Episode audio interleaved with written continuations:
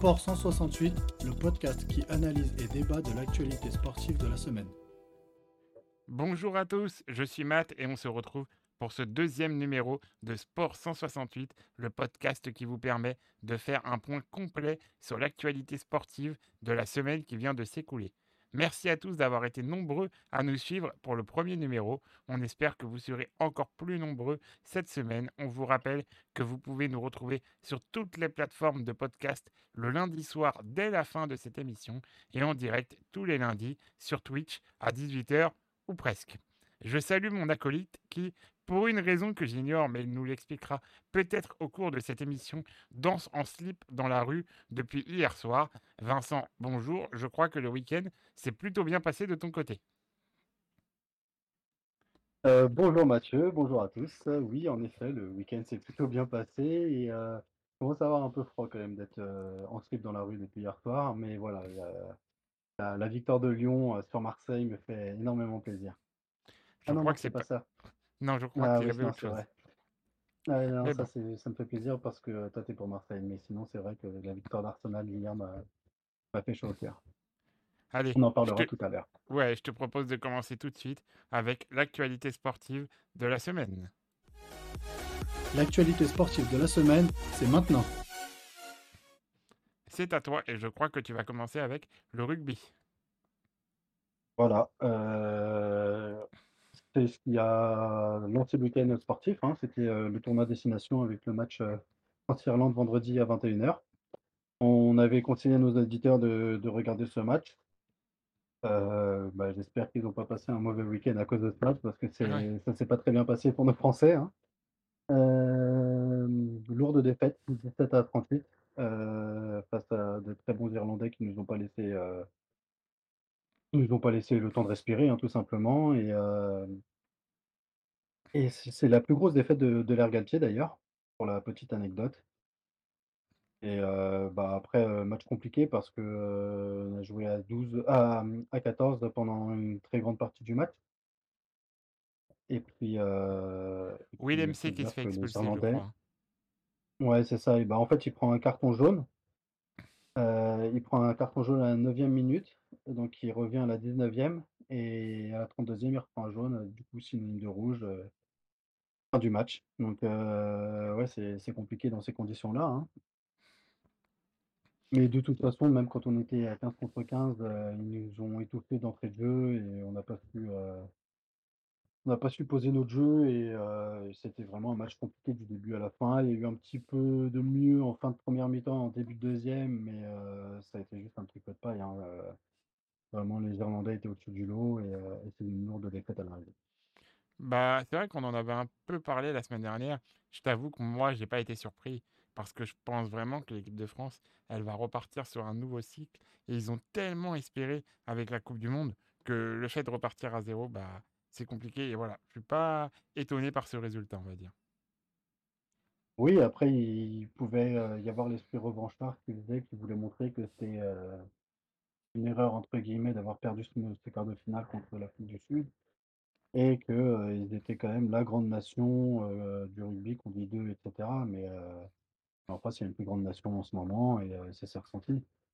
Après, je sais pas si tu as suivi la petite polémique du week-end par rapport au match. C'est-à-dire que dimanche, il y avait le championnat de France et qui Non, a non, fait non, un... c'était même samedi soir. Non, non, c'est samedi soir. Ah, en même temps, pardon. dès le lendemain en plus.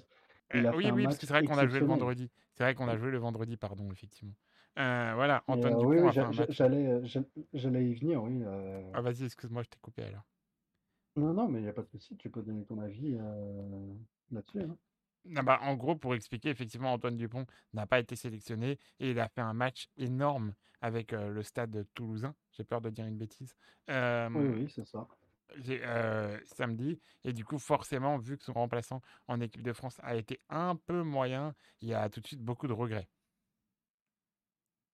Bah oui, c'est rejetable. Alors on comprend, euh, enfin moi personnellement je comprends euh, l'envie d'Antoine Dupont de participer aux Jeux Olympiques, il n'y a pas de souci.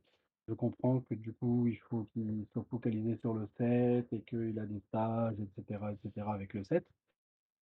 Mais par contre, quand il n'est pas au 7, il joue avec son club de rugby euh, au rugby à 15. Oui. Et ce week-end, Il a joué au rugby à 15. Alors moi, j'aimerais comprendre pourquoi on l'a pas sélectionné. Alors je je je sais pourquoi, hein, c'est parce que, heu, c'était soit c'était l'accord avec la fédération, c'est, tout ou rien, en fait.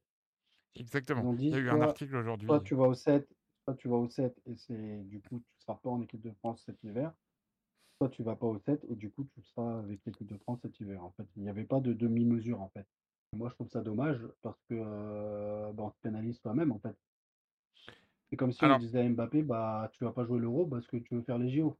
oui, Bah, ouais, mais en fait, il faut aussi monde, on va comprendre pas s'en Je crois que c'est pas par rapport à lui qu'on lui a fait ça, c'est par rapport à son club, pour ne pas trop pénaliser le Stade Toulousain, justement, pour ne pas leur enlever pendant les 6 nations, pendant les stages de rugby à 7, pendant les jeux olympiques, enfin voilà. Ça faisait beaucoup de moments où on leur privait du joueur et donc la contrepartie pour accepter qu'ils fassent les jeux olympiques, c'était: «Écoutez, on vous laisse pour là, bah, de toute façon, il il aurait pu faire le premier match, celui-là, du tournoi à destination et le dernier». Parce que là, après, il part immédiatement en stage pour le rugby à 7 donc voilà, c'était la contrepartie avec le Stade Toulousain, c'était de dire on vous laisse deux matchs. heu, ouais, mais enfin, je sais pas, le rugby français doit doit primer, heu, surtout que Toulouse, ils sont pas, heu, pas mal classés, hein. C'est pas comme s'ils étaient en difficulté et que du coup, il fallait absolument qu'ils aient leurs meilleurs joueurs, tu vois? C'est pas c'est pas le cas, attends, j'ai pas le classement sous les yeux là, je vais le chercher, mais heu Toulouse, oui, ils sont ils sont dans les 2 premiers donc heu, tu vois? Tu Ouais, vois ce que je veux dire? Tu ouais, ouais, tu complètement. comprends Après, bah, c'est vrai que c'était je pense que c'est des, mmh, comment dire? Des accords qui ont été négociés bien en amont, avant de connaître le classement de Toulouse et voilà, encore une fois, avec tout le respect que j'ai pour l'équipe de France de rugby à 15, le tournoi des nations, c'est tous les ans, tout voilà, ça va revenir. Tu ouais, vois ce que je veux mais dire? C'est pas m dramatique ma ma de Ma malgré tout, nous nous, on pense ça parce qu'on n'est pas des spécialistes rugby, hein, heu, oui, bien sûr. mais en en c'est c'est c'est comme si c'était, heu, la coupe du monde tous les ans, hein. Oui, oui, c'est vrai aussi, C'est c'est ça a une mais importance, on on on on sous-estime cette importance parce que c'est tous les ans, mais en vrai, c'est important ça aurait presque mérité un débat. et Je sais pas ce que tu en penses, mais j'ai j'ai hésité, hein, j'ai ouais, hésité à c'est en faire le débat, c'est vrai, c'est vrai que c'est mais compliqué. Voilà, pour moi, c'est une erreur mais d'ailleurs, heu, ça va rejoindre Parallèlement, parce que c'est pas tout à fait pareil, mais le débat, heu, Oui. que je me prépare pour tout à l'heure. C'est exactement pour ça que je disais ça. Hem, on nous dit que dans le chat que, heu, la France du rugby ne gagnera rien, donc je suppose que c'est aux jeux olympiques. J'ai envie de te dire qu'on saura si c'était un bon choix dans 6 mois. Si l'équipe de France ramène une médaille olympique, je pense que ce tournoi à destination sera oublié et voilà. Si l'équipe de France de rugby échoue, qu'Antoine Dupont arrive pas à s'adapter au rugby à 7, parce que c'est quand même un sport complètement différent et c'est pas parce que tu es le meilleur joueur au monde en rugby à 15 que tu vas forcément être le meilleur en rugby à 7, mais il a les qualités par contre, il a les il a largement les qualités nécessaires pour être, heu, un excellent joueur de rugby à 7, ça c'est indéniable, hein, Oui, oui, ça pas, heu: «Bah, je suis le meilleur du monde, tiens, je vais aller faire ça». Non, c'est parce qu'il a les qualités pour.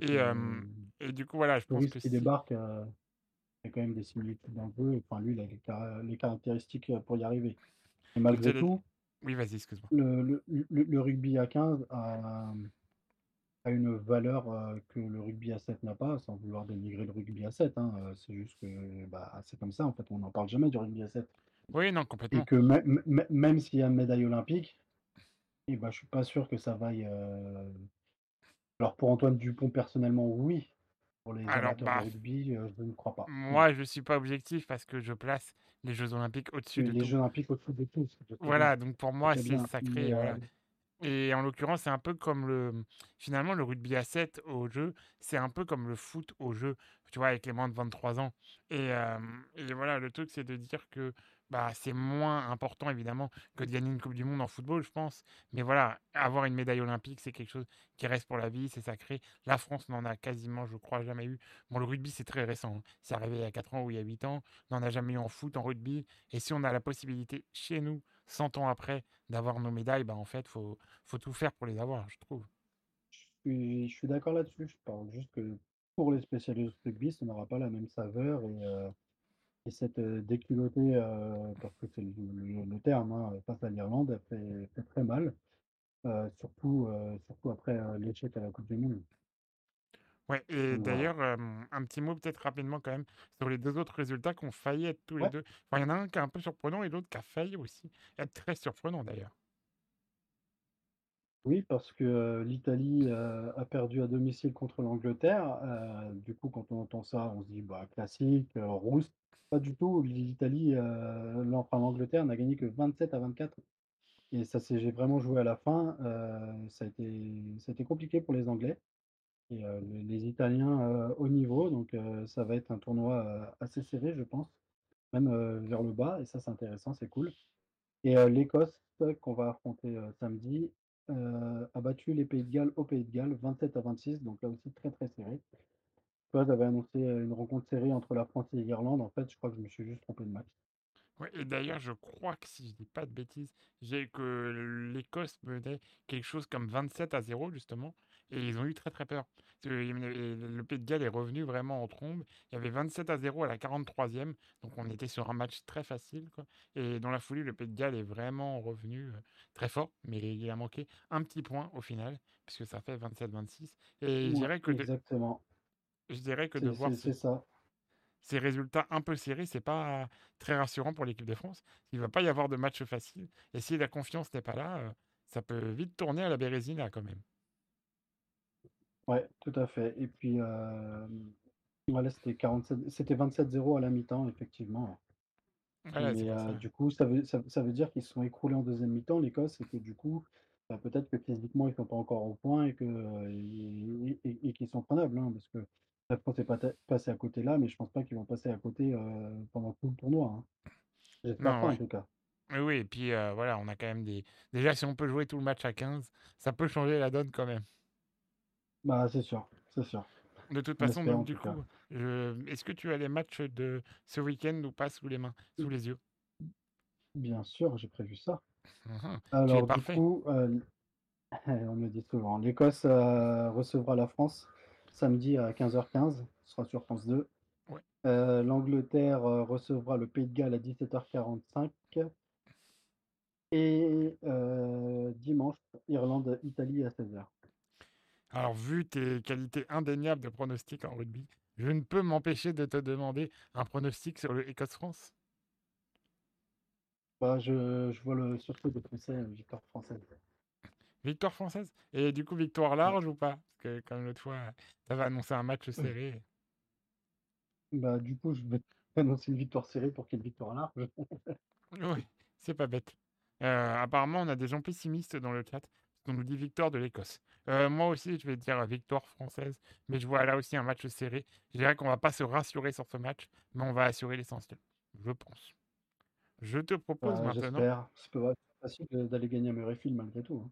Ouais, non, non, c'est clair que ça va pas être un match facile. Surtout que nous, on a perdu à domicile, même si l'équipe de France peut pas jouer au Stade de France, c'est quand même une défaite à domicile. Si ça Mmh. te va, je te propose de passer au rugby, heu, au rugby non, pas du tout, au judo. Ça y est, on vient de le faire le rugby, oui. Oui, tout à fait, oui. Je sais bien, il y en a au moins un de parti. nous 2 qui suit. Heu, le judo parce que direction les tatamis de Paris. Voilà, il y avait le Paris Grand Slam qui est le plus gros tournoi de judo en France et c'est un peu un une sorte de grand enfin, comme au au tennis, souvent on fait le le la comparaison, c'est comme si c'était un grand chelem au tennis. Voilà, c'est un très gros tournoi. heu, est-ce qu'il est organisé par Grand Corps Malade ou pas? Le Grand Slam?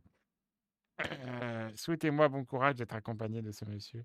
N'hésitez pas à à me soutenir dans le chat, j'en ai besoin.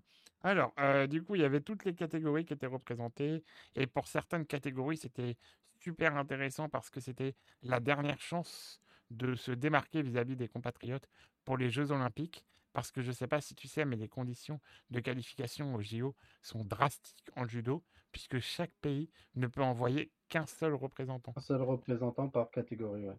Voilà, je trouve que j'avais noté ça quelque part, je l'ai plus sous les yeux. Mais il y a par exemple une catégorie, bah, notamment chez les poids lourds, où il y a trois Françaises dans les sept premières mondiales. Donc tu vois à quel point c'est dur de faire un choix. Et euh, du coup, brièvement, chez les hommes en moins de 60 kilos, c'est le Français d'ailleurs qui a gagné, Lucas Meredze, qui était déjà médaillé de bronze à Tokyo. Et du coup, sans problème, lui, il est déjà qualifié pour les Jeux Olympiques.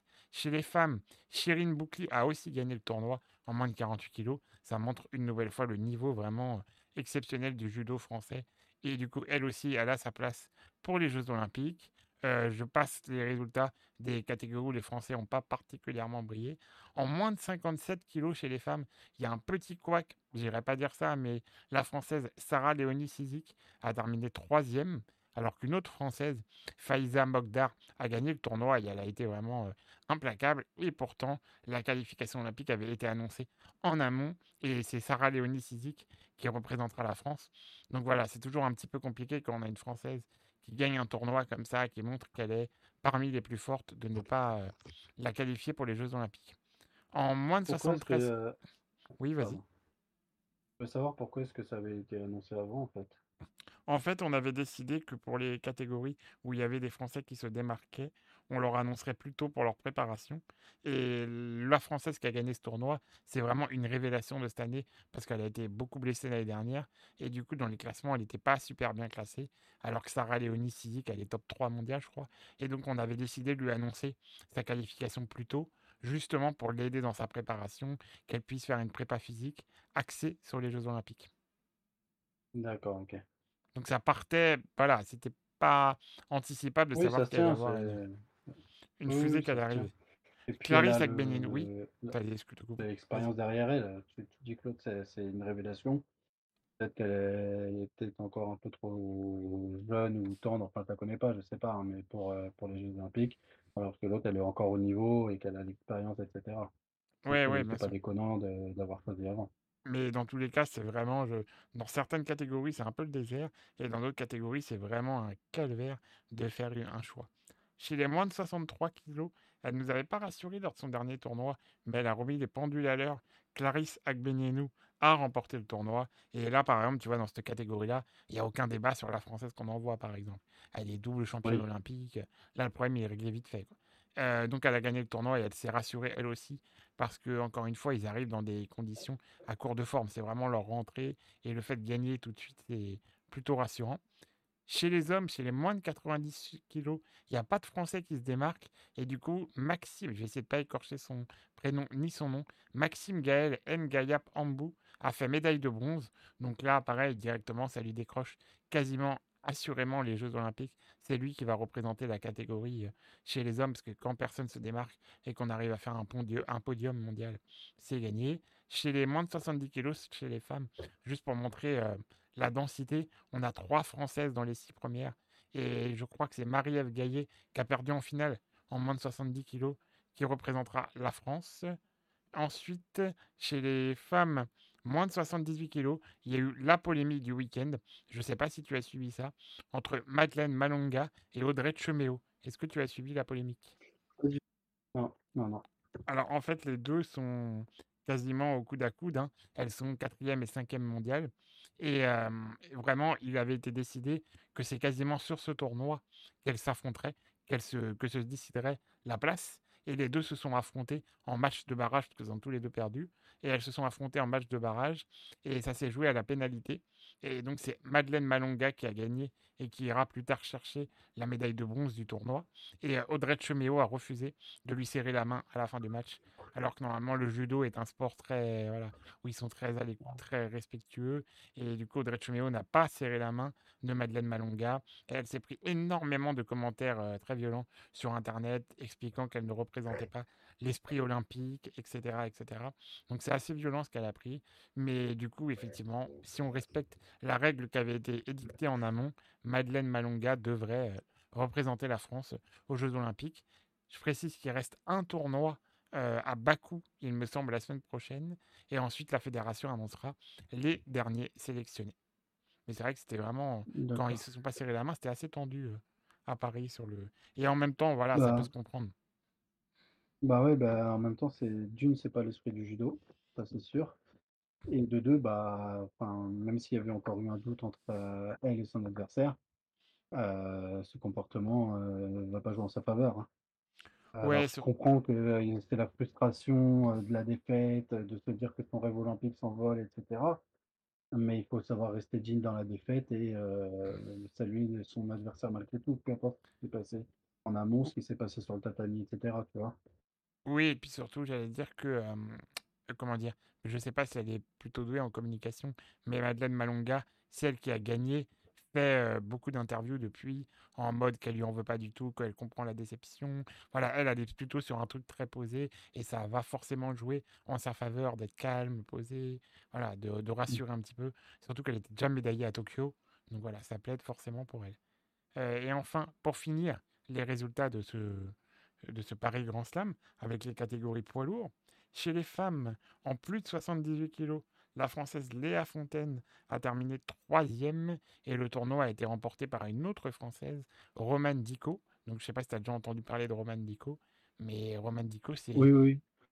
puissance 10. Hein. Elle est restée en tout, dans tous ses combats, sur l'intégralité des combats, moins de 4 minutes sur le tatami. Donc moins longtemps qu'un simple combat normalement. Quoi. Elle, a, vraiment hein. fait une, bouchée de tous ses adversaires. Et, tu as dit une autre française, c'est ça? Oui, Léa Fontaine, elle a terminé troisième. C'est ça, exactement. C'est une femme, même? Bref, euh, pas facile le mot avec lui. Et du coup, bah, Léa Fontaine a terminé troisième. En plus, voilà, il me fait me perdre dans mes. C'est pas bien. Et, et du coup, Roman Dico, donc largement favorite pour les Jeux Olympiques. Là aussi, c'était un casse-tête parce que Roman Dico, elle avait fait moins de tournois l'année dernière. Et la nouvelle numéro 1 mondiale, du coup, c'était une autre Française qui était pas là à Paris, qui s'appelait Julia Tolofua, qui s'appelle d'ailleurs, elle est toujours vivante, la pauvre. Et bah, du coup, ça a été compliqué de lui annoncer qu'elle était numéro 1 mondiale et qu'elle ne ferait pas les Jeux Olympiques pour montrer encore une fois le, l'absurdité des critères. Mais voilà, Roman Dico, elle a une nouvelle fois répondu sur le tatami et elle montre qu'elle est vraiment, probablement d'ailleurs en judo, je la mettrais même devant Clarisse, c'était dit, comme notre plus grande chance de titre olympique. Et du coup, pour finir, évidemment, ouais, vraiment pour moi, elle est largement au-dessus dans sa catégorie. Alors, petit bémol, elle était largement au-dessus à Tokyo aussi. Et à Tokyo, elle décroche que le bronze, je crois, parce que psychologiquement, elle a mal géré la pression. Donc, à voir les Jeux à Paris. Ça va lui servir d'expérience, je pense. Euh, oui, était 4 ans plus jeune aussi. Ça pour... oui, Apparemment, tu as des fans euh, dans le chat euh, par rapport à ton humour. Ça peut te faire plaisir. Ah, ah oui, ça me fait plaisir, ouais. Et, et, du coup, Teddy Riner, évidemment, qui ne devait pas faire le tournoi et qui a décidé de le faire parce qu'il se sentait plutôt en forme par rapport à, sa saison, a remporté le tournoi chez les hommes en plus de 100 kilos. Va quand même rester prudent en disant que les premiers et numéro 2 mondial, mondiaux n'étaient pas là, que les meilleurs japonais n'étaient pas là. Donc prudence quand même, mais Teddy s'est rassuré. Et est-ce que tu crois qu'il va le faire, euh, le, titre olympique à Paris? Bah, En tout cas, on lui souhaite. Hein, euh, après, c'est vrai qu'on a déjà eu euh, des doutes par moments suite à ses absences, à ses blessures, etc. Et puis le jour J, bah, il a toujours répondu présent. Quoi. Pas à Tokyo, certes, mais malgré tout, c'est son huitième Paris Grand Slam quand même. Donc ça prouve déjà le niveau de régularité du, du gars, quoi. Ouais, moi, il combien? 10, fois, 11 fois champion du monde? Ouais, un truc 11 fois, je crois, ouais. Ouais, donc tu vois, Moi, ce qui me fait un peu même quand il est blessé ou autre, il est toujours, il est toujours présent. Donc je vais pas te dire à 100% oui, il aura la médaille d'or, mais il fera partie des favoris. Euh, et puis c'est bien d'avoir participé à ce tournoi et de l'avoir remporté parce que du coup, euh, il va gagner des places au classement mondial parce que comme il fait pas beaucoup de tournois, il n'est pas toujours très bien classé. Et euh, bah, ça va lui permettre d'éviter quelques têtes de série. Alors, je ne sais pas si tu le savais réellement dans l'info, mais effectivement, j'avais oublié de le dire. En remportant le Paris Grand Slam, il sera tête de série aux Jeux Olympiques de Paris. Et donc, ça lui évite de tomber sur un gros d'entrée à 9h du matin, ce qui lui était arrivé à Tokyo d'ailleurs. Il était tombé quasiment sur le numéro 1 mondial d'entrée. Et, voilà, donc il s'évite ça en gagnant ce tournoi. Donc, c'est une très bonne nouvelle. Après, j'allais te dire que moi, tu vois, Roman Dico, par exemple, elle a vraiment de la marge par rapport à ses adversaires. Et quand elle est sur le tatami, je suis pas inquiet. Teddy avait cette marge il y a quelques années. Forcément, les années passant et les adversaires évoluant, il l'a moins ou il l'a plus. Et c'est vrai que c'est assez perturbant parce que tu dis qu'un simple petit mouvement, ça peut briser 4 ans de préparation. Et, en ça, le judo, c'est stressant. Hein. Ah oui. Ça, va vite. Hein, une, demi-seconde d'inattention ou une petite erreur, ça paye cash et ça y est, c'est terminé. Hein. Bah D'ailleurs, en demi-finale, il y a Ippon, annoncé en tout cas, sur Teddy Riner. Donc il est éliminé. Et au final, l'arbitre demande à revoir la vidéo. La vidéo décide que ce n'est pas un hippon, mais un. J'ai oublié le nom, donc je vais pas dire de bêtises. Donc, Wazahari, merci. Donc l'adversaire ne marque qu'un point. Et du coup, après, Teddy Riner a renversé le combat. Mais vraiment, il est passé à deux doigts de l'élimination. Et l'écran géant l'annonçait éliminé. Pour dire à quel point c'est vraiment parfois euh, très tendu. Donc voilà, c'était intéressant, je trouve, de parler de judo, de pas toujours parler des mêmes sports. Le prochain tournoi, il est à Bakou euh, la cher, semaine prochaine. Exactement, on nous dit euh, que Teddy Riner est un papy, qu'il a 34 ans. Je- J'en ai 33, donc je ne dirais pas que c'est un papy. Voilà. euh, ensuite, je te propose, si ça te va, de parler de football, évidemment. Allez, c'est parti, et mal- et malheureusement, quelque chose me dit que ça va te plaire. Euh, Euh, ouais, j'aime bien le football. ouais. oui, non, mais déjà, parce qu'on commence par le foot français. Ouais, Avec. et j'ai euh, vu, euh, c'est toi qui es pour Marseille, là, j'ai vu qu'ils avaient joué hier. Ça, c'est- ça quoi? Tu peux nous en parler? Alors, une chose est sûre, ils n'ont pas joué. Je sais pas ce qu'ils ont fait, mais on peut pas appeler ça jouer. Ils étaient juste sur le terrain. Ah, d'accord. Voilà, c'est c'était acte de présence. Non, bah, ils ont failli marquer le but de l'année quand même. Ça aurait été vraiment le Oui, but de l'année sur le coup d'envoi, après qu'ils ont 3, tiré. 3, secondes de jeu, euh, exceptionnel. C'est ça, ça aurait... Et ça aurait été sûrement un match totalement différent du coup. Et bon, que veux-tu? Quand ça veut pas, ça veut pas. Euh, bah, que dire? Ah Oui, effectivement, on va quand même expliquer que Marseille a perdu contre l'Olympique lyonnais hi- hier. Et euh, à chaque fois que je vois ça, ça me fait penser au, au comment dire, au tweet de la Fédération française de la loose qui dit que le théorème, c'est que quand un Olympique va mieux, l'autre est en crise. Et voilà, ce match permet à Lyon de peut-être sortir de la crise et d'aller mieux. Et Marseille plonge dedans. Et voilà, Marseille, c'est vraiment un groupe qui fait peur. On annonce euh, encore, comme toujours, des grands changements euh, à la fin de l'année. On verra bien ce que ça donne, mais c'est vrai que le club est moribond. Il n'y a rien, que ce soit au niveau des dirigeants, des joueurs. Les, les grands changements, on les connaît. Hein. Il, il va euh, euh, brader euh, 20 joueurs, et il va euh, acheter 10 joueurs, en, en se faire en prêter 10, et puis, euh, et puis voilà, ça va être ça les grands changements. hein. Alors, a priori, dans les changements, il y a aussi son départ à lui. hein. Pablo Longoria devrait quitter le club euh, à la fin de l'année. Que bien. En tout cas, euh, recrutement lyonnais, il porte déjà ses fruits, hein, parce que euh, bah, Matic, euh, qui a fait, euh, je pense que c'était le joueur qui manquait à, à cette équipe, parce qu'il a vraiment stabilisé le milieu lyonnais. Et, euh, et puis bah sur, euh, sur les ailes, bon, nous à moi, il est là depuis quelques mois maintenant, mais euh, il a, il a été très très bon aussi. Euh, du coup, voilà, je pense que Lyon va, va redresser la barre et va remonter petit à petit. Je pense qu'ils termineront dans la première partie du tableau. Ah ouais, première, t'es optimiste.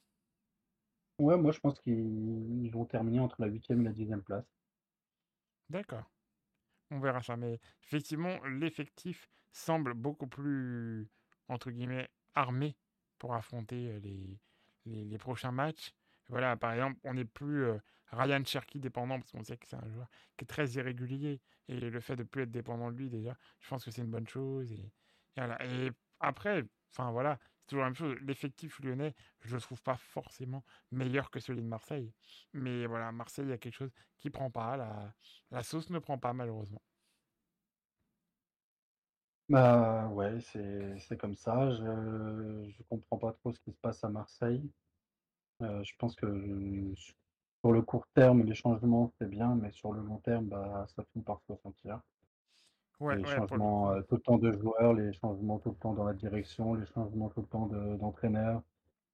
Euh, voilà, là, il y avait les retours des joueurs de la CAN. On, on s'est dit, ah bah c'est bon. Bah oui, mais le problème, c'est que comme il n'y a pas trop d'effectifs à Marseille, ils ont tous été titulaires, ou presque. Et, bah, dans quel état psychologique tu reviens quand tu te fais éliminer prématurément, etc., etc. Tu pas forcément prêt à te remettre directement dans le bain de la Ligue 1, tu vois. Donc euh, je pense Ouais, que ça aussi, ça joue. hein. Et puis aussi, je crois qu'on s'aperçoit, euh, après deux ou trois ans, qu'on ne peut pas gérer un vrai club de foot comme dans Football Manager, finalement. hein. Non, C'est- Ça, ça a ses limites. Au niveau des autres résultats, Brest, euh, le surprenant Brest, a fait match nul 0 à 0 contre Nice. Lorient a battu Metz 2 buts à 1. Toulouse a battu Reims 3 buts à 2. Lille s'est fait plaisir contre Clermont 4 buts à 0. Monaco qui est tenu en échec et Monaco qui marque vraiment le pas depuis quelques semaines. Euh, un but partout contre Le Havre. Lens a battu Nantes 1 but à 0. Rennes a battu Montpellier 2 buts à 1. Et le Paris Saint-Germain a battu Strasbourg 2 buts à 1. Un magnifique euh, penalty euh, raté de Mbappé qu'on a vu partout, ou pas d'ailleurs. Ouais, merci la réalisation, je ne sais pas ce qui s'est passé. Voilà, On va en parler de ça un jour. Bah, le PSG, comme toujours, hein, sans être brillant, ça suffit en championnat, quoi. Ouais, ouais. Et heu, je vais rebondir sur ce que tu disais sur Monaco, Ouais, hem, qui me plaît pas. Sur les, heu, 5 derniers matchs de championnat, c'est 2 nuls, 2 défaites et une seule victoire. ouais, exactement. Et La bah, victoire, c'est contre Toulouse. Ils ont ils ils dans les ces 5 matchs-là, il y a une défaite contre Lyon en plus, hein, à domicile, hein. Ouais, et euh, du coup, ça se ressent. le Ça commence à se mauvais. ressentir plutôt. Au classement, j'allais dire. Ouais, ouais, ouais, ça y est, ils sont descendus à 5e place. Alors bon, ils sont à qu'à 1 point de la 3e place, hein, mais heu, Et d'ailleurs, euh, je précise, on nous dit que Toulouse s'est fait peur. Parce que Toulouse menait 3-0 à la mi-temps. Et on nous dit aussi que Lyon terminera devant Marseille au classement en fin de saison. bah, écoute, quand tu vois le classement, il y a que enfin non, il y a quand même 10 points d'écart, hein. Ça commence à Oui, faire oui, beaucoup. puis malgré tout, Marseille ne s'écroule pas. Ils sont anecdotiques, mais ils n'ont pas pris 4-0 hier, par exemple. Je sais pas comment expliquer, mais ça s'écroule pas. quoi. C'est Oui, c'est juste mais heu, ils ils ils avancent plus trop malgré tout, hein, heu. Oui, oui, non, c'est clair. Ouais, il y a a a qu'une victoire sur les 5 derniers matchs, hein. Oui, ouais, c'est pas. Trois matchs victoire nuls. une victoire poussive contre Clermont en plus, hein. Ouais, ouais, donc c'est vraiment pas. À voir. Bah, on Ils gagnent pas contre. Monaco en étant à 11 contre 9, heu, enfin, Ouais, ouais, c'est très particulier. C'est un hein, match qu'on aurait c'est c'est compliqué, non? Alors, heu, peut-être que là, avec le retour des joueurs de la CAN, une fois qu'ils seront bien remis et tout, ça ira peut-être mieux, mais heu, mais pour l'instant, c'est pas folie. Et puis, il va y avoir, la coupe d'Europe qui va reprendre aussi. À voir comment ils vont gérer les 2 tableaux avec le le faible effectif qu'ils ont, quoi. Ouais, mais même euh, le départ de, de Renan Lodi, par exemple, ça montre qu'il n'y a aucune euh, cohésion, entre guillemets, sur le long terme. Quoi. On vend quand on peut vendre, on achète quand on peut acheter. Il n'y a rien, quoi, malheureusement. d'accord, Je te laisse parler de foot international? Oui. C'est à toi. ben, on va on va commencer par l'Allemagne, heu, avec, heu, le Bayern qui a gagné 3-1 contre, heu, Mönchengladbach. Il y a Dortmund qui a fait 0-0 à Heidenheim. Qu'est-ce Très bon fromage. dire? Ah bon? Non, c'était une une blague, blague je l'ai pas pas drôle. comprise. C'est pas grave. Ah voilà, Vas-y, à toi. les blagues, faut que ce soit drôle, donc je la prendrai. Heu, Leipzig qui a gagné 2-0 contre l'Union Berlin et heu, le Bayer Leverkusen qui a gagné 2-0 à Darmstadt et du coup, heu, au classement, Leverkusen est toujours 1er. Heu, 2 c'est toujours le Bayern, toujours 2 points d'écart et le 3e Stuttgart qui est à 10 points du Bayern donc voilà, c'est toujours un duo de tête, va se se partager enfin se battre pour le le titre. Et je crois que tu nous en parleras dans l'agenda, mais euh, ça risque d'être euh, vendu le week-end prochain. ouais, on verra ça tout à l'heure mais Ouais, ça peut être très très intéressant. On a un samedi intéressant qui se profile au niveau du foot. Il va falloir faire des choix. vas-y, je te laisse continuer. Alors on va prendre la direction de l'Italie avec, le Milan AC qui a gagné 3-2 à Frosinone, avec un but de Giroud. Napoli qui a gagné 2-1 contre, heu, Hellas Vérone et heu, il y avait un choc, heu, entre les 2 premiers, l'Inter qui recevait, la Juve et c'est, l'Inter qui l'a emporté 1 but à 0 et du coup, ils commencent à prendre leur envol, au championnat. Ils ont 57 points, la Juve en a 53, donc il y a 4 points d'écart et l'Inter a un match en moins. Donc si l'Inter gagne ce match, le titre part dans les bras. Et troisième, c'est Milan, heu, qui a 4 points de la Juve et qui a 10 points d'avance le quatrième. ils ont presque une balle de match avec le match en retard, justement. Ouais, j'ai j'ai j'ai pas le calendrier sous les yeux là, je sais pas quand est-ce qu'ils vont jouer ce match en retard, mais ouais, ça ça peut sentir le titre, heu, avec ce match. Ok, du coup, je Ensuite, en laisse. euh, Espagne en Espagne, il y a Barcelone qui a gagné 3-1 à Alavés. Il y a Ah, bah, Gérone qui a fait match la contre la Sociedad. Quoi? Ah. C'est bien pour Barcelone après la crise, le départ annoncé de Xavi. Je sais qu'il y a eu une réunion entre tout le monde pour essayer de, de, de ressouder les liens, donc cette victoire va peut-être leur faire du bien. Écoute, on leur souhaite, hein. Heu, du coup, ouais, Gérone qui a fait 0-0 contre la Real Sociedad, adversaire du du PSG, Ligue des champions et heu, le Real Madrid qui a fait un partout contre l'Atlético Madrid, comme, heu, comme annoncé, samedi, heu heu, lundi dernier, dans l'émission. Et moi, tu j'avais dis quand je fais oui, oui, je raison. pronos, mais je je le précise quand je fais des bons pronos aussi, j'avais dit match nul entre les les 2 Madrid. Mais tu as tout à fait raison de le signaler. Et du coup, au classement, le Real est toujours 1er avec 2 points d'avance sur Gérone et du coup, c'est Barcelone qui passe 3e avec, heu, 50 points, donc heu, 6 points de retard sur le 2e. Elle a aussi, heu, un un un un un week-end intéressant, au niveau de l'agenda et en pour, Espagne. heu, redire un petit mot en retard sur l'Italie, avant de te laisser, heu, f célébrer la victoire d'Arsenal, heu, on nous dit que le match en retard de l'Inter, c'est le 28 février. Donc il y a un peu de temps avant qu'il arrive quand même. OK. Ben, Voilà merci pour cette précision. Et du coup, je on te suivra ça de de près pour, pour voir s'ils s'envolent vers le titre ou pas. Enfin, d'ici là, ça aura peut-être bougé aussi, hein, oui, exactement, oui tête du classement. et je te laisse Alors, heu, du coup, en en en Angleterre, hem, Tottenham n'a pas su gagner à Everton, ils ont fait 2 partout. ouais, Brighton a gagné 4-1 à Palace. Newcastle a fait 4 partout contre Luton. Aston Villa a gagné 5-0 à Sheffield. Heu, Chelsea, ça va toujours pas, ils ont perdu à domicile ouais, 4-2 ouais, contre. Wolverhampton. C'est compliqué. Wolverhampton Heu, qui est dernier, je crois, en plus, non? Non, non, bah, du coup, ils viennent de passer devant Chelsea. Oui, mais Ils sont 10e maintenant. ah pardon, je les voyais beaucoup plus bas. Non, non, mais ouais, Chelsea, heu, prendre 4 pions à à domicile, c'est quand même, heu, Ah compliqué, bah, hein. là aussi, on pourrait en reparler du projet, hein, mais c'est quelque chose aussi, hein. Bah, oui, un 1 000 entre mercato pour être, 11e de première ligue, Ouais, ouais, c'est ouais, du projet c'est sportif. c'est clair.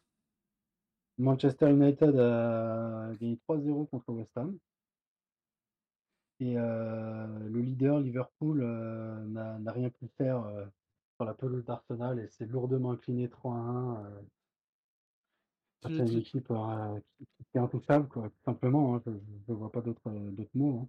Tu le dis très modérément, je trouve. C'est beau, tu restes, Ouais, modéré. ça va rester humble dans la victoire. Ouais. Enfin, je te rappelle que tu danses pour en slip depuis hier soir, quand même. pour pour le coup. Oui, mais pour le coup, heu, du coup, bah, forcément, j'ai regardé le match. Hem, Arsenal a vraiment mangé, Liverpool en première mi-temps et malgré tout, il y a un partout à la mi-temps sur, un malheureux CSC, de Gabriel et vraiment, j'ai eu peur. Je me suis dit: «Une fois de plus, on n'arrive pas à tuer le match contre Liverpool. Une fois de plus, on rentre à la mi-temps avec le match nul alors qu'il pourrait y avoir 2-0, heu, sans problème». J'ai eu peur et au final, ça s'est bien passé aussi en deuxième mi-temps. Début de deuxième mi-temps compliqué quand même pour l'Arsenal, heu, mais finalement ils ont réussi à reprendre le dessus et puis, ils marquent le deuxième but. Ensuite Konaté prend un carton un deuxième carton jaune, donc il se fait expulser et puis, heu, 3 but dans les arrêts de jeu, heu, voilà, vi victoire, heu, mé 3-1 méritée pour, pour Arsenal, ça fait plaisir. Parce que si, Liverpool gagnait, Arsenal c'était fini pour le titre. au titre. Et du coup, là, ils reviennent qu'à 2 points de Liverpool, donc c'est pas mal. Ce soir, Manchester City, va jouer à Brentford et s'ils gagnent, ils auront 49 points comme Arsenal, 49 points chez et Liverpool 51 points, mais City aura un match en moins. Ça Donc risque d'être, allez, potentiellement un point du potentiel coup. Ils peuvent passer 1 et du coup, ça va être un un duel à 3, donc un un un triel pour, pour le le titre et ça fait plaisir parce que dans les autres championnats, ils sont plus que 2 à chaque fois. Ouais. Ou Donc 1, hein. heu, En France, ils sont même plus que 1. hein. ouais, donc heu, voilà, c'est un bon résultat, pour tout supporter des Gunners, certes, mais pour tout amateur de de foot anglais aussi, parce que du coup, ça ça va mettre un petit peu de suspense, un peu de piment. Surtout que et très prochainement, il y a un City, heu, Liverpool qui se profile. ce qui pourrait avantager c'est Arsenal. ouais, ce ce jour-là, Arsenal, heu, recevra Brentford, donc heu, il y a vraiment quelque chose à faire ce week-end-là, c'est sûr. Par contre, un duel à 3, c'est pas un triel, c'est une trouelle. Hein? Voilà, c'est tout. C'est tout pour moi. J'allais te dire aussi, heu, c'est heu c'est compliqué l'humour chez toi. oui, je sais.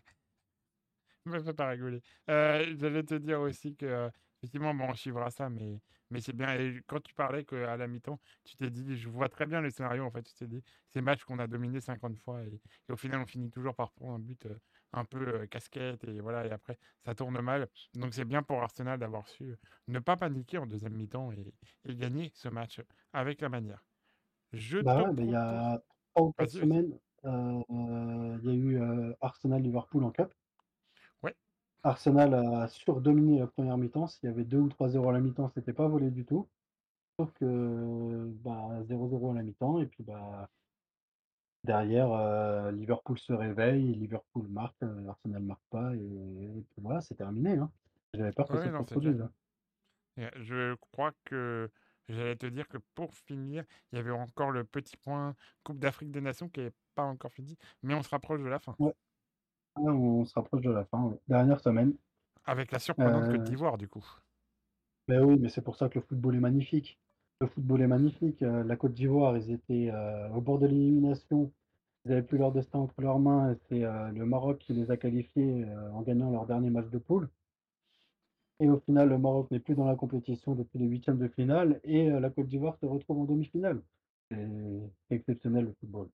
Vraiment, du coup le, heu, la Côte d'Ivoire s'est qualifiée, heu, après prolongation en en battant le Mali, alors qu'ils étaient menés 1-0. Heu, le Nigeria a battu l'Angola 1-0 et s'est qualifié pour la demi-finale. Le Congo a gagné 3-1 contre la Guinée et heu, l'Afrique du Sud, heu, s'est qualifiée, heu, face au Cap-Vert, heu, au tir au but. Je sais pas si tu as suivi la séance de tir au but? Pas du tout. Heu, tu te souviens de la séance de tir au but en coupe de France de Toulouse? Il y a Oui. eu, heu, 12-13, quelque chose comme ça? Oui, oui, oui, oui, oui. Et bah, là, sache que c'est totalement l'inverse. Ah ouais? Ah oui, j'ai vu qu'il en avait arrêté 4. Autant pour moi. Oui, oui, je l'ai vu en plus. Voilà, il y a eu, heu, 2-1. Ouais. Ouais. Et voilà, au moins. Il il faut il il arrête 4, heu, 4 tirs au but et il je crois qu'il part du bon côté en plus sur le sur celui qu'il encaisse.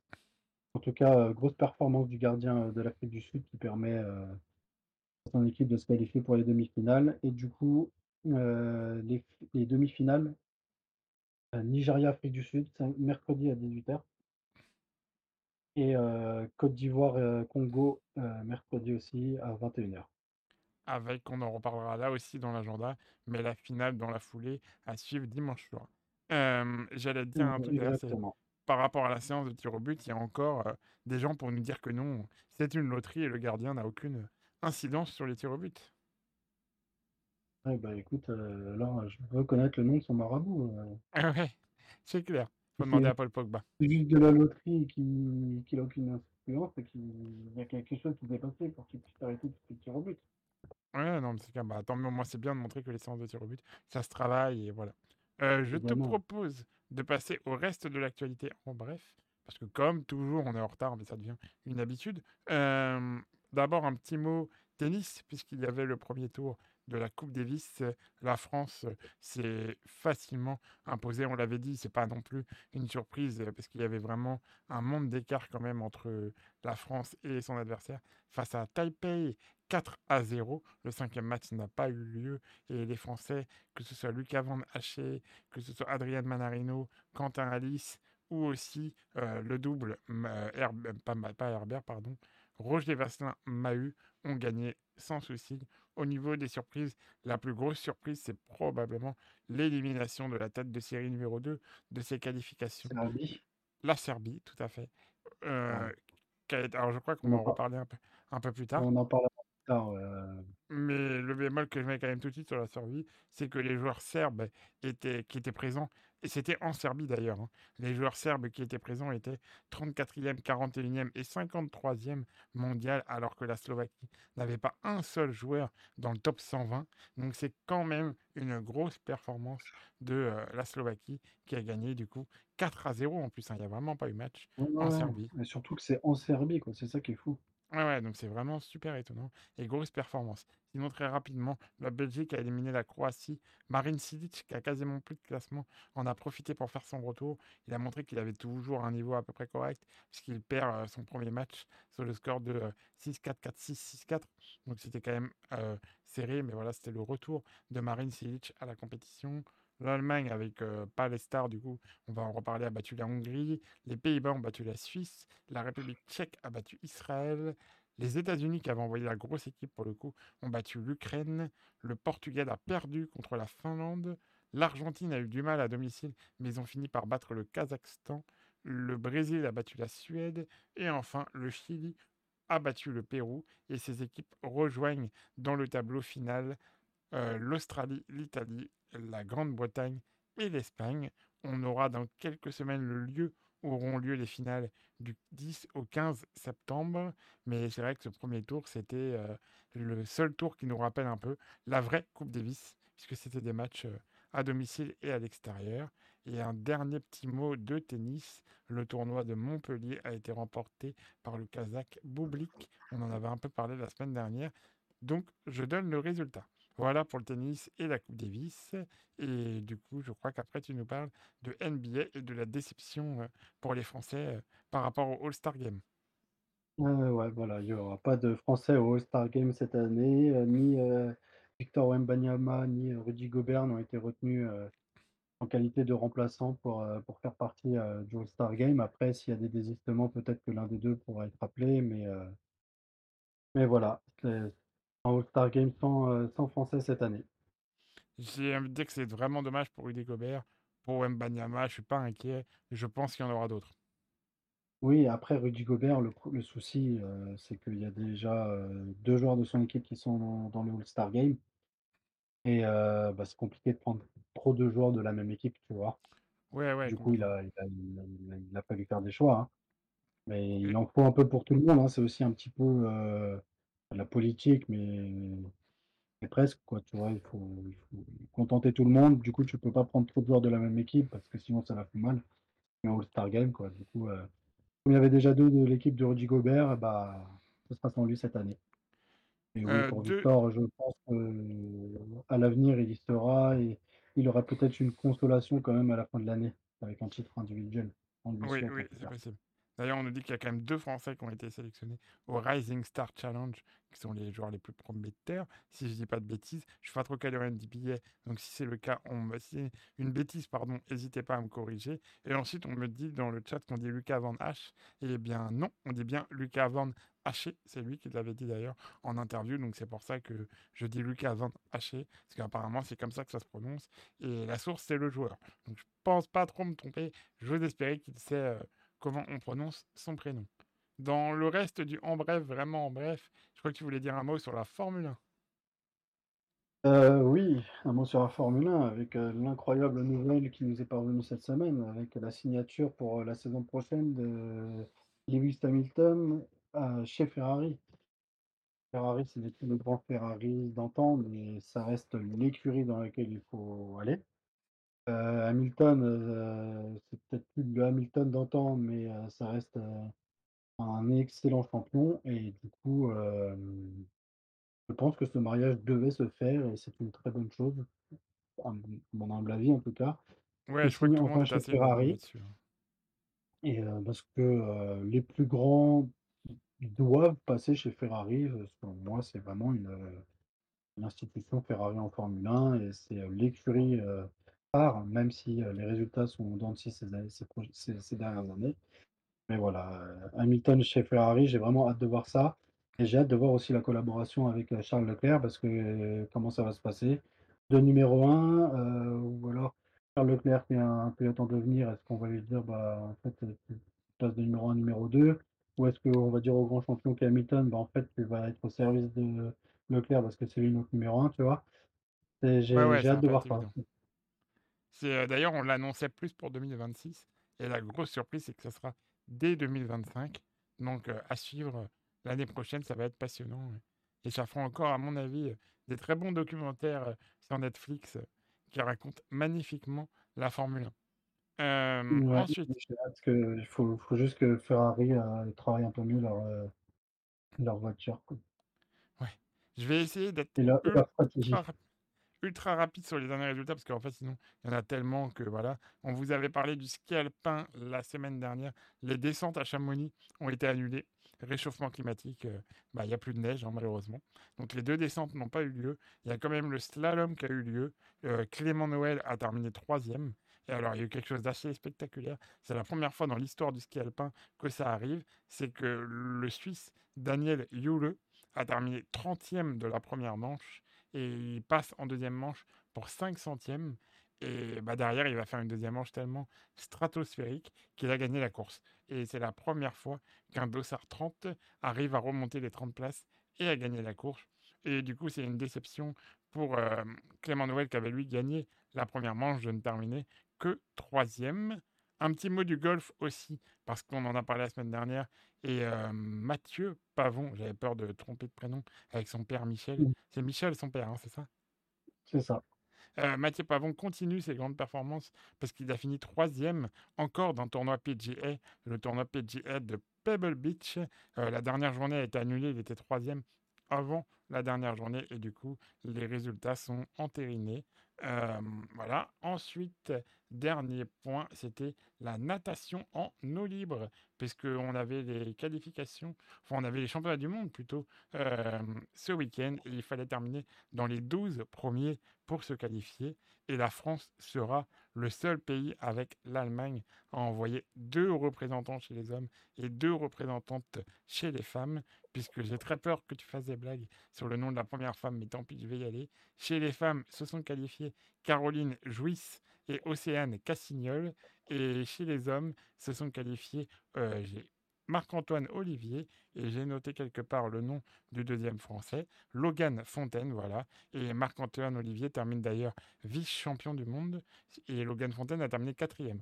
Donc tu vois, là aussi, il y aura vraiment de belles chances de médailles aux Jeux Olympiques. Marc-Antoine Olivier qui était vraiment pas sûr jusqu'au dernier moment de concourir parce qu'il a eu trois no-shows il est passé devant le tribunal arbitral du sport deux jours avant la course et les arguments qu'il a apportés euh, lui ont permis de les convaincre. Et donc voilà, il a bien pu faire sa course, se qualifier pour les Jeux et peut-être nous ramener une médaille. Et enfin, tout dernier résultat, Mathieu Van Der Poel est devenu champion du monde de cyclocross pour la sixième fois en l'absence de hum, ses deux principaux concurrents, Wood Van Aert et Tom Pitcock.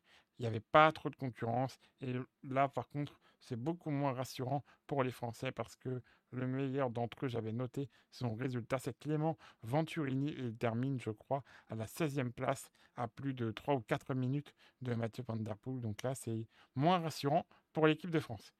Voilà, j'ai essayé d'être le plus complet possible. Prends ta respiration, bois un verre d'eau, ça va bien se passer. Vas-y, je te laisse annoncer la suite. Euh, juste, euh, ouais, Van Der Poel, de toute façon, avec ou sans concurrence, il a survolé la, saison de cyclocross. Hein, donc, euh, même si euh, Van Aert et euh, Pitcock avaient été là, je suis pas sûr que le résultat aurait été différent. Il a vraiment été stratosphérique cet hiver.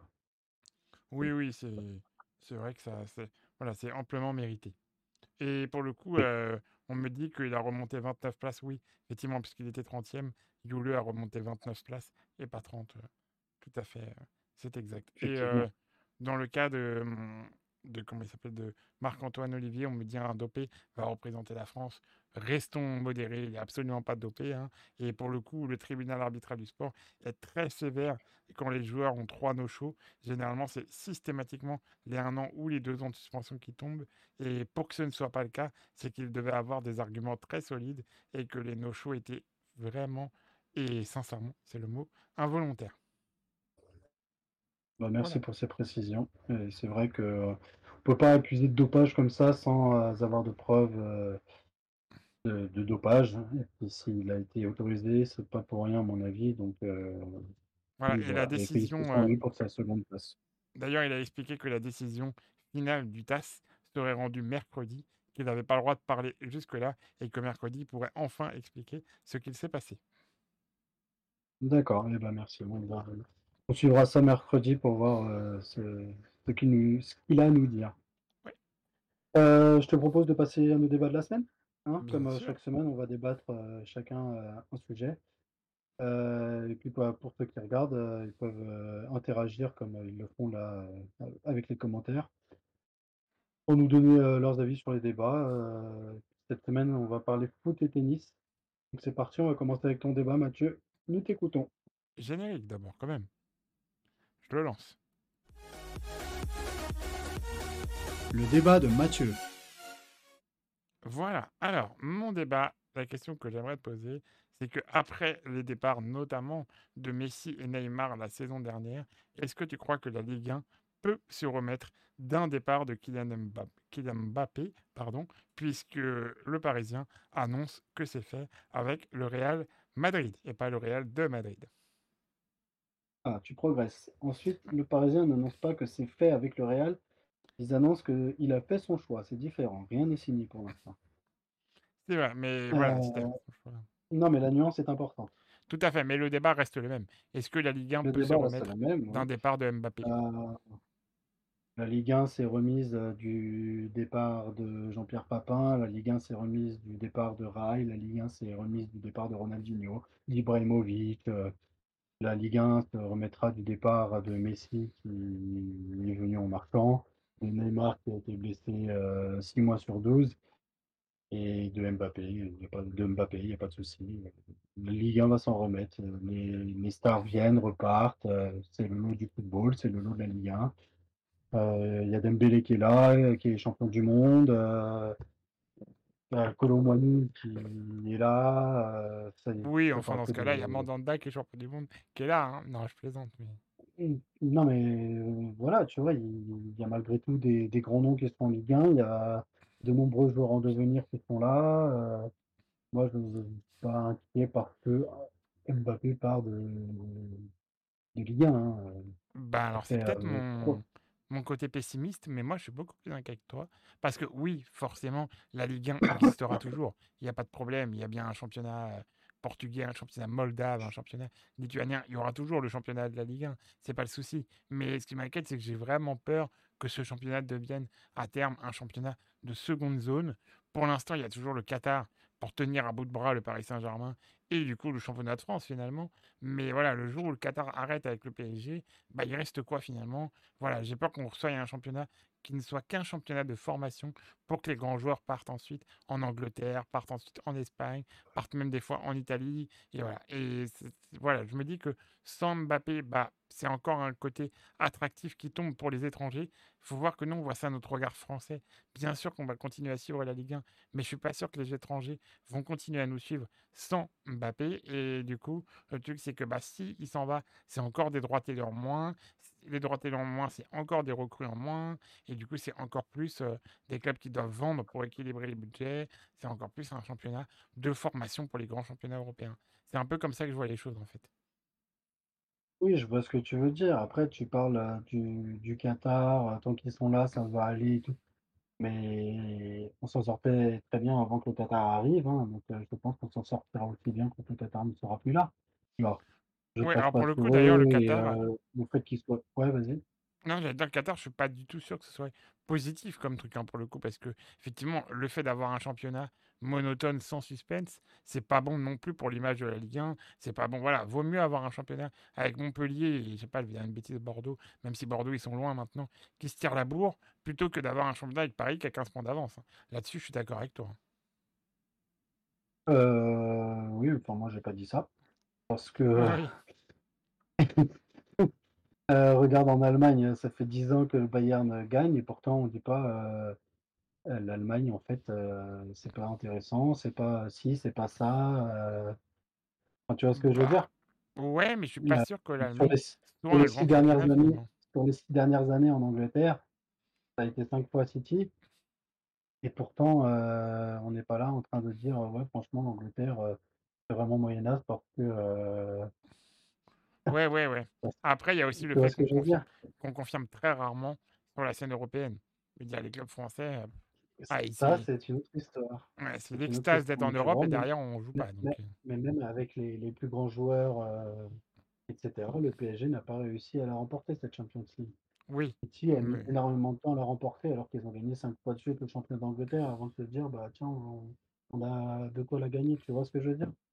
Ouais, donc toi, au final, Et t'es du pas coup, je suis pas sûr que ça, c'est forcément une influence. euh, ouais, le Paris Saint-Germain n'arrive pas à se préparer la semaine parce que euh, le week-end, euh, enfin la, la semaine, le milieu de Ah semaine oui, pour la non, ça, par contre, je parce suis que, pas. Oui, parce que le week-end, il n'y a pas assez d'affrontements, enfin de, de résistance, de, de niveau en face, d'intensité, etc. Bah, je suis Non, non, là-dessus, je suis d'accord. City, ils ont mis 15 ans à gagner la Champions League parce que ça va faire 15 ans qu'ils sont là, les ça fait plus de 15 ans qu'ils sont là maintenant les les Émirats et ils l'ont gagné que, la saison passée et pourtant, peu Oui, vas-y. peu importe peu importe où tu joues en Angleterre, l'intensité elle est là, le niveau il est là, heu, le le le le 8e de d'Angleterre, il pourrait jouer, le le top le podium en Ligue 1, tu vois?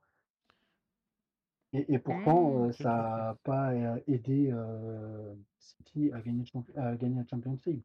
Mais moi, c'est vraiment plus. Je me dis que si encore un joueur comme Mbappé s'en va, c'est dans la faculté à attirer des grands joueurs en France que ça peut m'inquiéter. Tu vois ce que je veux dire? Que les joueurs voient vraiment, que les joueurs et les gens d'ailleurs voient vraiment le championnat de France comme un championnat de seconde zone. Alors tu vas me dire, est-ce que c'est pas déjà le cas? Finalement, Mmh peut-être, hein, mais- Ça a toujours été plus ou moins le cas. On dit top 5, mais on est plutôt sur un top 3, top 4 et nous, on est vraiment un un gros cran en dessous, il faut pas se voiler la face et la Ligue 1 a toujours réussi attirer des des joueurs, des des des stars, avant même, le PSG, enfin avant même, le Qatar et pas forcément que au PSG, Monaco a eu des grands joueurs, Marseille régulièrement, Lyon régulièrement, à une époque Bordeaux régulièrement. Les grands joueurs sont toujours venus en Ligue 1 quoi qu'il arrive. Donc le départ de de Mbappé changera pas énormément de choses, d'après moi. Bah, j'espère. J'espère que tu auras raison. Réponse de dans toute les façon, le Qatar a toujours cette puissance financière qui fait que ça attire, des grands joueurs. Oui, et puis d'ailleurs, on en reparlera, mais le Qatar va sûrement, via Beansport, acheter la Ligue 1 justement parce que la Ligue 1 n'arrive pas à trouver preneur au prix qu'elle voudrait, euh, que la Ligue voudrait avoir. Je te propose, comme on dit encore, je le répète tout le temps, mais on est désolé pour le retard, je te propose de passer euh, à ton débat à toi, si ça te va. Ouais, on va on va partir, Attends, attends, je lance le générique quand Ouais, même. Je lance le générique quand même. C'est parti. ouais, ouais, Je ouais, te... ouais. Go. Le débat de Vincent. Tu sais, j'aime bien lancer des petits génériques. hein. Ça ah, m'amuse, moi. Vas-y, à toi. écoute, il en faut peu pour être heureux, hein, Voilà, exactement. Heu, bah, tu vois, souvent c'est moi qui parle de foot, toi qui parles tennis. Cette semaine, on inverse pour les débats. Heu, du coup, ouais, voilà, moi, débat tennis, heu, débat coupe Davis, heu, débat, heu, représentation du pays. Est-ce que vous trouvez ça normal que, les stars du tennis fassent régulièrement l'impasse sur la coupe Davis et ne souhaitent pas représenter leur pays dans cette compétition? Peu importe, la qualité de la compétition finalement, parce que c'est vrai que c'est plus la coupe Davis d'il y a 20 ans, parce que, Il y a heu, 5 ans, ne ça perd ça. Oui, oui, mais heu, celle d'il y a 5 ans, on s'en plaignait parce que c'était pas la même que celle d'il y a 20 ans. Ouais. Donc c'est pour ça que je dis ça, mais heu, quoi qu'il en soit, heu, peu importe la compétition, la c'est la seule compétition, heu, où tu représentes ton pays, hors aux Jeux olympiques et heu, bah, pour moi, quand tu as la chance et l'honneur de pouvoir représenter ton pays, tu dois y aller, en fait. Et pas parce que ton statut de star te fait que, heu: «Non, mais là, j'y vais pas, c'est un pays qui m'intéresse en face» ou «C'est le premier tour, vous avez pas besoin de moi» ou «Non, mais il y a un grand chelem dans 3 semaines, je préfère me concentrer» en fait, non, tu vois? C'est comme si Mbappé disait, «L'Euro? Ouais, non, l'Euro moyen, tu vois? Je préfère la coupe du monde». Tu vois ce que je veux dire? Ouais, Pour moi, alors je suis pas complètement d'accord, mais vas-y, je vais développer. bah, c'est c'est c'est c'est le but d'un débat, je Ouais, ouais, tout à fait. Euh, en fait, je suis d'accord sur le fond, mais voilà, cette Coupe Davis-là, on l'a piétinée, on l'a sacrifiée, et je comprends que du coup, vu qu'elle ne représente plus rien, je ne vois pas pourquoi elle représenterait quelque chose pour les joueurs. Je enfin, je vais expliquer. À partir du moment où la semaine de la Coupe Davis, on met des tournois ATP, euh, voilà, on se dit que les joueurs n'ont pas grand-chose. C'est pas le plus important. À partir du moment où on met la Coupe Davis une semaine après un grand chelem, c'est que voilà, tu vois, à l'époque, on parlait d'il y a 5 ans, il n'y avait pas de tournoi ATP la semaine de la Coupe Davis. On l'a respecté un minimum. C'est-à-dire que le joueur qui voulait pas venir jouer à la Coupe Davis, il avait rien d'autre à faire. Donc c'était vraiment un choix et c'était important. Aujourd'hui, bah, encore une fois, un joueur qui est 80e ou 90e mondial, bah, encore une fois, le budget, c'est pas celui de Novak Djokovic, par exemple. Et du coup, je comprends qu'il allait faire un tournoi ATP on lui garantit de l'argent, etc. Et, et vraiment, le truc, c'est que cette Coupe Davis-là, oui, je peux comprendre qu'on la boycotte parce que rien n'est fait pour la mettre en valeur à partir du moment où il y a des tournois la même semaine, à partir du moment où elle est une semaine après un grand chelem qui est à l'autre bout du monde souvent. Par exemple, dans le cas des Français, Arthur Fils et, hum, et c'est qui l'autre C'est Arthur Cazot, pardon, qui n'y ont pas été. Arthur Cazot, il était engagé à Montpellier parce que c'était chez lui. Arthur Fils, il devait partir en Amérique du Sud. S'il s'était engagé dans une tournée depuis six mois, on ne les respecte pas en mettant ce tournoi à la sortie de l'Open d'Australie. Voilà, à partir pour moi du moment où cette compétition ne représente plus rien, je peux comprendre que les joueurs n'en fassent pas une priorité. Le problème, c'est que c'était déjà le cas quand cette compétition représentait beaucoup. Complètement. Là-dessus, par contre, je suis d'accord avec toi. Ce n'était pas le cas des joueurs français, par exemple. Si, les joueurs français ne la boycottaient pas. À l'exception de Gaël Monfils, qui a toujours été un peu particulier avec ça, tu peux pas enlever aux joueurs français qu'ils ont toujours été présents à fond pour la Coupe Davis. Voilà, tu vois, tu, tu, tu viens de le dire, à, à, part un tel et à part un tel. Et au final, tu vois, ben, en fait, il devrait y avoir zéro exception. Quand même le sentiment, j'ai quand même le sentiment qu'il y avait plus de grands joueurs à l'époque de la vraie Coupe Davis. Mais où je te rejoins, c'est qu'on a tuer la Coupe Davis en disant c'est trop fatigant, les joueurs ne viennent pas, on va changer de système pour qu'ils viennent. Et force est de constater que c'est un échec total parce que les joueurs viennent encore moins. Donc là-dessus, je te rejoins à 200%. Cette formule ne va pas, c'est un échec total parce que ça fait pas venir les joueurs. ça ferait venir Djokovic et compagnie. Je te dirais pas, mais c'est pas le cas. Le, vrai problème, c'est aussi la rémunération en fait. Pas que, vraiment, je crois pas. C'est pas que bah, ça, en tout cas. Bah, ça en fait partie. Euh, alors pas tous, parce qu'ils vont pas tous forcément dans des tournois. Djokovic, il a pas fait de tournoi cette semaine, il a fait Ouais, Djokovic, il fait pas ça pour l'argent, mais euh, c'est l'exemple que tu viens de donner et bah, en fait, euh, il préfère, aller gagner de l'argent plutôt que de représenter le pays et je trouve ça je trouve ça un peu dommage. Et mmh, après, ouais, mais ça montre. Enfin, les tournois, c'était pas pour l'argent que je les mettais en avant, c'était pour montrer à quel point la Fédération internationale de tennis s'en moque de sa compétition pour mettre des tournois en même temps. Alors après, on va pas rentrer dans les détails du sujet, mais le tennis, c'est un peu particulier parce que l'ATP est indépendante de l'ITF, c'est des circuits très particuliers. Mais mmh, voilà, je pense, moi, je sais pas ce que tu en penses, mais que ce qui pourrait faire du bien à la Coupe Davis, déjà, c'est impérativement de revenir sur ces matchs domicile extérieur parce que c'est ce qui fait vivre la Coupe Davis. Et ensuite, pourquoi pas la faire, par exemple, une fois tous les deux ans, une fois tous les quatre ans Tu vois ce que je veux dire? Une vraie Coupe du Monde du tennis où les joueurs se diraient, ben allez, cette année, je fais l'effort de venir la jouer parce que je sais qu'après, je la rejoue pas pendant quatre ans. Ouais, après, le truc aussi, c'est que tu dis, il y a un tournoi, euh, ils font ça sur des semaines où il y a un tournoi, etc. Mais c'est une, sans manquer de respect au tournoi de Montpellier ou les autres tournois c'est pas des Masters 1000, c'est pas des tournois de, non, bien sûr, c'est des petits tournois de 250. Mais que les meilleurs aillent faire la Coupe Davis et qu'ils laissent la part du gâteau des petits tournois pour, euh, pour les joueurs moins bien classés qui, n'ont pas euh, le, classement nécessaire pour euh, faire la, Coupe Davis. oui, mais reconnais aussi que quand tu sors, je vais te prendre l'exemple de. Hum, merde, j'ai un trou de mémoire. De, un, bah, la, la Russie ne joue pas. Donc Medvedev n'est pas un bon exemple mais je vais te prendre les. Enfin, quand tu sors demi-finaliste ou finaliste de l'Open d'Australie, aller jouer trois jours après à l'autre bout du monde pour une compétition qui n'a bah, plus de valeur. pas trois jours après, regarde, les matchs ont commencé samedi, tu as, cinq jours pour te remettre. Ouais, car, il faut arriver trois jours avant, parce que tu dois être présent au tirage au sort et tout, hein, donc c'est trois jours avant. Oui, mais euh, tu, tu, y vas, mais bon, tu peux, euh, tu peux récupérer, tu pas de match ou autre, tu vois. Mais non, je pense que tes, arguments sont pas euh, entièrement. Non, mais vraiment, je suis pas complètement désaccord avec toi.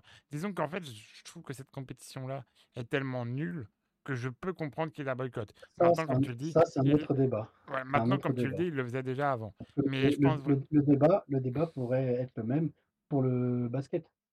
Pourquoi est-ce que les joueurs de NBA euh, boycottent euh, l'Euro ou la Coupe du Monde et ne viennent que pour les Jeux Olympiques ça bah, pourrait on pourrait faire, on pourrait faire le même débat, mais avec un autre sport. Ouais, Donc, idée de Coupe Davis, du format, machin et tout, il n'est pas recevable. Je te parle de l'idée de faire l'impasse pour une sélection nationale. C'est, bah, de toute façon, moi qui ai à fond pour les équipes nationales, là-dessus, je partage pas leur avis. Maintenant, ce que je veux dire, c'est que c'est pas uniquement le côté argent ou le côté je m'en fous. Voilà, je pense que c'est un peu plus compliqué que ça. Et il y a, comme tu le dis, l'agenda. Il y a aussi, je pense, des joueurs. C'est euh, Océane Dodin qui expliquait que, alors on peut lui jeter la pierre, mais alors au moins le mérite d'être honnête, de dire que pour elle, le tennis a toujours été un sport individuel. Elle s'est toujours entraînée toute seule, etc., etc. Et que bah, du coup, elle ne voyait pas l'intérêt de représenter un pays ou quoi que ce soit. Pour elle, c'était un sport individuel. Ça peut se défendre, hein, je ne suis pas là pour la critiquer. Ouais, mais, non, euh, je suis pas, je suis pas non, non, je suis pas d'accord. avec elle. hein. Mais au moins, elle a le mérite d'assumer, elle. Contrairement à Et, beaucoup. et elle a le mérite d'assumer et elle a la chance que son nom soit dans ce sens-là. D'un dos Attends, de... Excuse-moi, j'étais en dans l'autre sens. Donc voilà, mais, euh, ouais, mais en tout cas, je, le président de l'ITF a promis une réforme de la Coupe Davis pour revenir à un format plus comme l'ancien. Donc j'espère vraiment que ça se fera ça quand même. Euh, et puis après, je te dis, je pense vraiment qu'il y a une solution à trouver, déjà en donnant des points ATP+. Tu vois ce que je veux dire? Il faut que quand tu gagnes la Coupe, Davis, c'est comme si tu avais gagné un ATP 500 ou un Masters 1000. Il faut vraiment que ça te rapporte des points ATP. Il faut là-dessus. Et il faut aussi peut-être mettre tous les deux ans, quatre ans. Mais maintenant que l'équipe de France a un super capitaine, j'espère qu'on aura rapidement une réforme pour redonner vie à la Coupe Davis. Me paraissait bizarre que tu parles pas du capitaine de de quand très bel article d'ailleurs sur Paul-Henri Mathieu et sa défaite euh, à l'époque contre Miral Youzny dans le journal L'équipe. Je vous invite à la lire si ce n'est pas déjà fait. C'est quoi le gros titre de ce... Cet article, s'il te plaît? je me rappelle plus, mais tu dois le savoir si tu me le demandes. Ah non, non, c'est vraiment pour ça. C'était pas une histoire de mental ou un truc comme ça. Oui, oui, exactement, mais c'était justement que euh, Ouais, ça lui avait fait énormément de mal de dire qu'il n'avait pas de mental. Euh, je te propose de passer à l'agenda. Allez, partons sur l'agenda. le générique, c'est parti. Le programme sportif à suivre cette semaine. Et voilà, alors on va faire comme la semaine dernière, le top 3 de nos événements que l'on attend cette semaine. Je me rappelle plus si on fait chacun notre top 3 ou si on en fait un par un. Tu me dis, carte blanche. Ok, à toi de jouer, je te laisse commencer. Alors du coup, euh, samedi, 15h15, je vous conseille de regarder le deuxième match de l'équipe de France de rugby, euh, Écosse-France. Ce sera sur France 2. Oui, c'est à ne pas rater pour voir au moins la réaction française. Exactement, je pense qu'il y aura une réaction. En tout cas, voilà, mon pronostic, c'est euh, victoire de la France. Ok. Alors moi, j'ai noté... euh, premier. alors moi, c'est un événement, tu vas me dire, mais t'as triché. Alors bien sûr, au moment où je veux le faire, ça marche pas, donc je vais pas pouvoir Ouais, mais ton prono pour le match, je t'ai demandé. Ah pardon, euh, bah, je te l'ai dit, euh, je vois une victoire serrée de la France. D'accord. Alors, évidemment, ça ne marche pas, c'est pas grave. Euh, J'ai plus les dates, Un peu comme toi, hein. Ouais, exactement. Je pourrais pas vous donner les horaires, mais ça commence dès mercredi. Je crois que c'est mercredi, jeudi, samedi et dimanche, les championnats du monde de biathlon. On commencera par les relais mixtes et ça, on aura ensuite les sprints et poursuites ce week-end. Ça continuera encore la semaine d'après. On en reparlera, pardon. Mais voilà, les championnats du monde de biathlon, c'est le grand moment annuel du biathlon. Donc euh, à ne pas rater avec euh, surtout notre délégation française et on espère un réveil de nos Français. Donc en tout cas, ça commence mercredi. Et c'est sur la chaîne L'équipe. Voilà.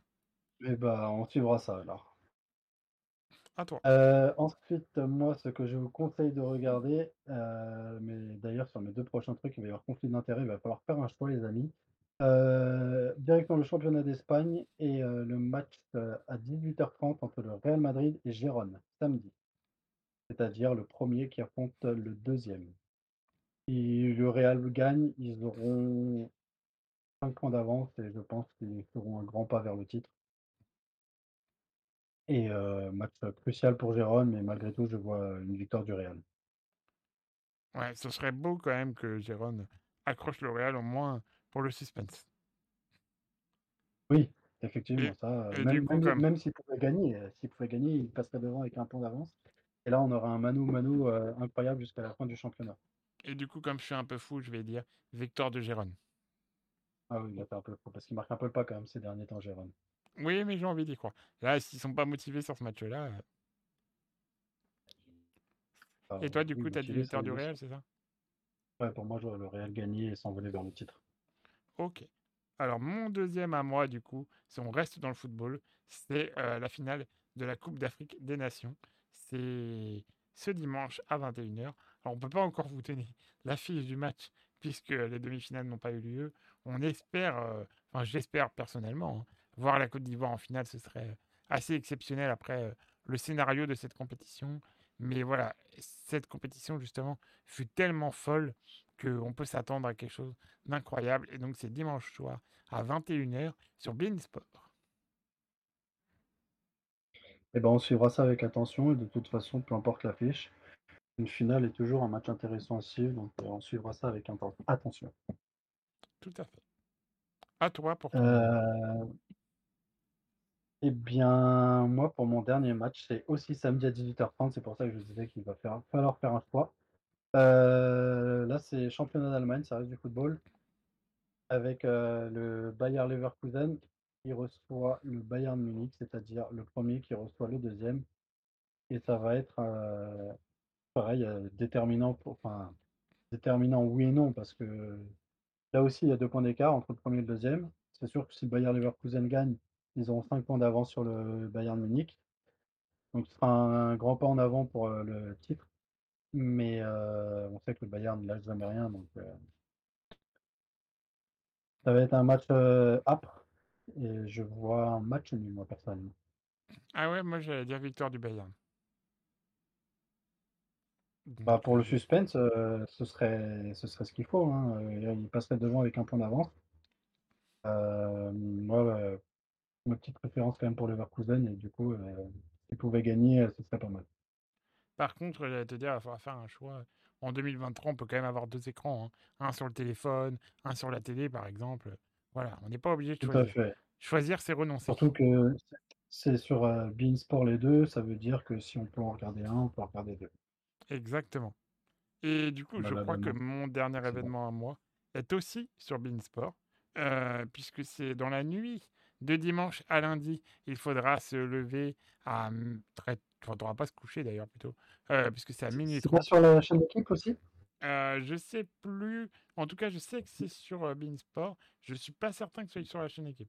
J'ai un doute. D'accord. Les années précédentes, euh, je sais que c'était diffusé sur euh, J'ai vu sur la chaîne Beansport. J'ai pas noté s'il y avait un autre diffuseur, mais à pas. Et donc, c'est la finale du Super Bowl, parce que du coup, je ne l'ai toujours pas dit, entre les Chiefs de Kansas City et San Francisco. Donc, alors, je suis pas un expert en, en football américain, donc on aura l'occasion d'évoquer le résultat lundi prochain. Mais voilà, du coup, ne serait-ce que pour le spectacle de la mi-temps, ça vaut toujours le coup de regarder le Super Bowl. Et donc, c'est dans la nuit de dimanche à lundi. En gros, on regarde du foot et du rugby tout le week-end. Et après, on enchaîne avec le Super Bowl. Exactement. c'est quoi le, show à la mi-temps cette année? Taylor Swift. D'accord, ok. attends, je crois, parce qu'en fait, il y a beaucoup d'articles qui parlent d'elle, mais j'ai un doute. Mais il me semble vraiment que c'est elle. Mais en fait, elle a son petit copain qui est dans une, des deux équipes, et ça fait énormément polémique. Ah, bah, elle n'a qu'à le quitter. Je sais pas. Bah, ah, pourquoi? Le pauvre? Bah, elle le reprend après. Non, elle le reprend après. Comme ça, j'aurais plus la polémique, et en fait, Mais il me semble, voilà, je sais plus, j'ai un doute, donc je ne veux pas vous dire de bêtises. Mais de toute façon, on redébriefera ça la semaine prochaine. De toute façon, ça pourra pas être aussi incroyable que quand il y avait euh, Dr. Dre, Eminem, Snoop Dogg. Euh, on, nous dit ça va juste regarder la mi-temps. Non, on n'est pas comme ça quand même. Non, non, nous on est des amateurs de sport. Si on regarde, on regardera le show et le match. Voilà, donc euh, j'ai perdu mon programme de l'émission qui peut toujours servir bah, quand même. Oui, mais voilà, c'est. Je pense qu'on va pouvoir se dire au revoir. Ouais, ouais, ce deuxième numéro s'achève. J'allais dire déjà, mais vu comment on est en retard, j'aurais pas dû écrire déjà. Euh, bah, encore une fois, on remercie tous ceux qui nous ont suivis. On compte sur vous pour nous suivre sur toutes les plateformes, Spotify, etc., de podcast et aussi sur notre page Facebook qui, vous auriez pu le deviner, s'appelle Sport 168. N'hésitez pas à nous donner votre avis sur les thèmes abordés au cours de l'émission et votre retour sur l'émission en elle-même. En attendant, on vous dit à très vite. À très vite, voilà, une heure qui s'est, une grosse heure même qui s'est écoulée. Euh, on vous retrouve dans un peu moins de 167 heures pour le troisième numéro de Sport 168. Bonne soirée à tous, ciao ciao